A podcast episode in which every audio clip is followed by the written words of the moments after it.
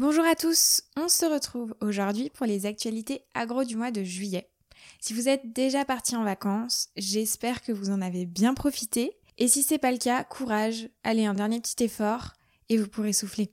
En tout cas, il est hors de question que vous partiez sans avoir votre petite dose de culture G agro. Et vous inquiétez pas, vous n'aurez rien à faire, je m'occupe de tout, vous avez juste à vous installer confortablement et écouter cet épisode. Comme d'habitude, je vais décomposer cet épisode en plusieurs parties. Tout d'abord, je vais parler consommation des Français.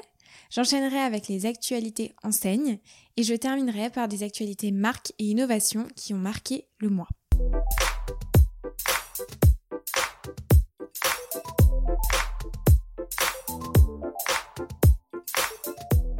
Et on commence cet épisode avec la consommation des Français qui semblerait être plus orientée vers des courses alimentaires plus saines.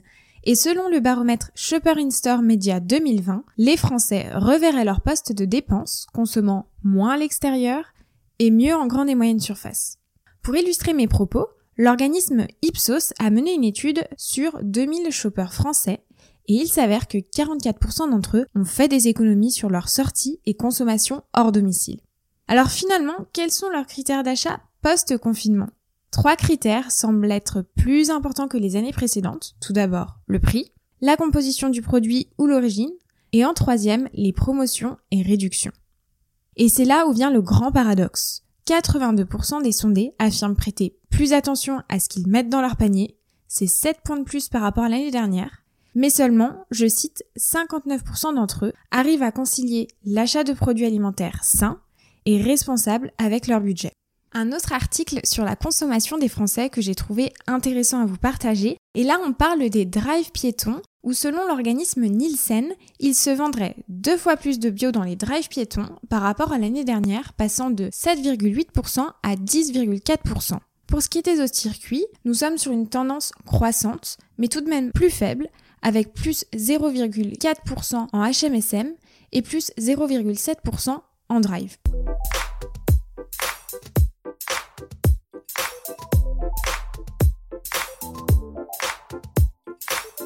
Maintenant, parlons enseigne et fréquentation. Le site Je bosse en grande distribution a publié un article classant les enseignes les plus fréquentées.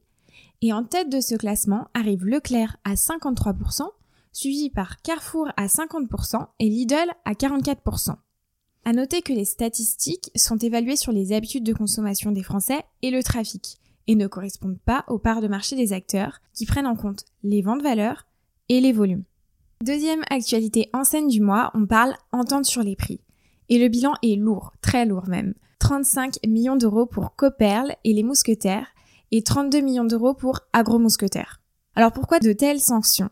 Selon le magazine Linéaire, les faits se seraient déroulés entre 2011 et 2013.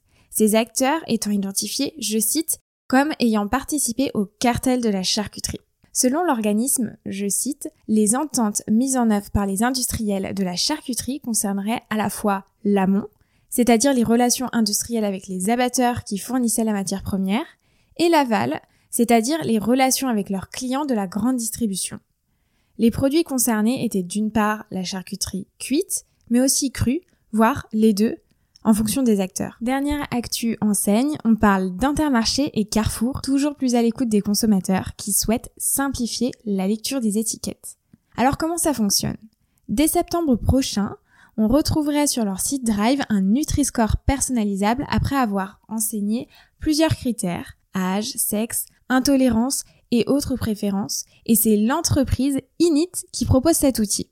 En plus de proposer des produits adaptés aux préférences des consommateurs, vous pourrez retrouver des recettes disponibles en vidéo. Et ça me fait un peu penser à l'application Joe.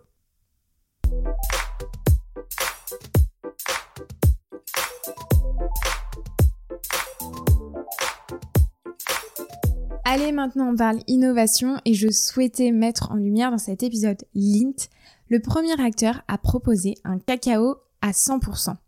L'année dernière, déjà, Lint avait proposé sur le marché sa tablette Noir Infini 100% et cette année, ils arrivent avec une tablette aromatisée à l'orange, composée également d'agrumes et d'ananas. N'hésitez pas d'ailleurs à me dire ce que vous avez pensé de cette tablette et également si vous les avez goûtées. Je suis curieuse d'avoir vos retours. Deuxième actualité marque, et cette fois-ci on ne parle pas d'innovation mais de rachat. Et c'est le groupe Wessanen, désolé pour la prononciation si ce n'est pas la bonne, ayant la marque célèbre Björg qui rachète Danival. Le président, Christophe Barnoin, a publié sur LinkedIn cette acquisition, précisant que l'ambition du groupe est de faire grandir cette belle entreprise et ses engagements tout en servant la croissance des magasins bio en France. Cette acquisition, en effet, permettrait au groupe de renforcer sa position sur les réseaux spécialisés, mais aussi sur l'alimentation végétale. De toute façon, comme d'habitude, je vous laisse les articles en description du podcast pour plus d'informations. Et dernière actualité du mois, et pas des moindres, c'est une vraie innovation. On en a beaucoup entendu parler, que ce soit sur LinkedIn, dans la presse, à la radio. C'est Amazon qui lance des chariots informatisés pour faire ses courses en magasin. Le concept est très simple. À partir du moment où le consommateur glisse un produit dans son chariot, la référence est directement scannée, ce qui évitera un passage en caisse. Pour tout ce qui est produit en vrac, le consommateur aurait juste à rentrer le code du produit sur l'écran électronique du chariot avant de le placer à l'intérieur. Et c'est tout. Ensuite, vous n'aurez qu'à sortir vos sacs, embarquer vos courses et terminer. Ces chariots sont actuellement en test à Los Angeles dans la nouvelle épicerie d'Amazon. Pareil, je suis assez curieuse de savoir votre avis sur l'innovation. N'hésitez pas à me dire tout ça en commentaire du podcast ou bien sur LinkedIn en commentaire de mon post sur la page ramène-ta-fraise.podcast. Et c'est tout pour aujourd'hui. J'espère que ça vous a plu. Je vous mets tous les liens des articles et de mes sources en description du podcast.